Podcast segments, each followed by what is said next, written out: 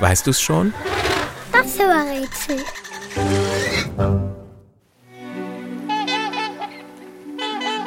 Das Tier, das wir suchen, ist ein Vogel, der schnell aggressiv wird.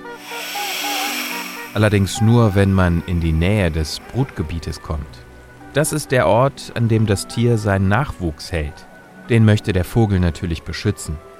Dafür stellt er sich auf, breitet seine Flügel weit aus und faucht. Früher lebte unser Tier vor allem in sumpfigen Gebieten. Heute ist es fast überall zu Hause, wo es Wasser gibt. Auch auf Weihern und Seen in Parks und an langsam fließenden Gewässern. Im Wasser findet das Tier, das wir suchen, jede Menge Nahrung. Vor allem Wasserpflanzen. Die holt es sich vom Boden. Das nennt man auch Gründeln. Dafür taucht unser Tier mit seinem Kopf und Vorderkörper ins Wasser hinab. Das sieht lustig aus, weil dann der Hintern rausguckt. Das Aussehen unseres Tieres ist auffällig.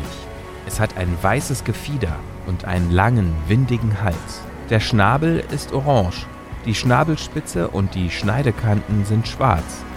Am hinteren Ende hat unser Tier einen langen und spitzen Schwanz. Und, weißt du es schon? Welches Tier suchen wir? Ich sag es dir. Es ist der Schwan.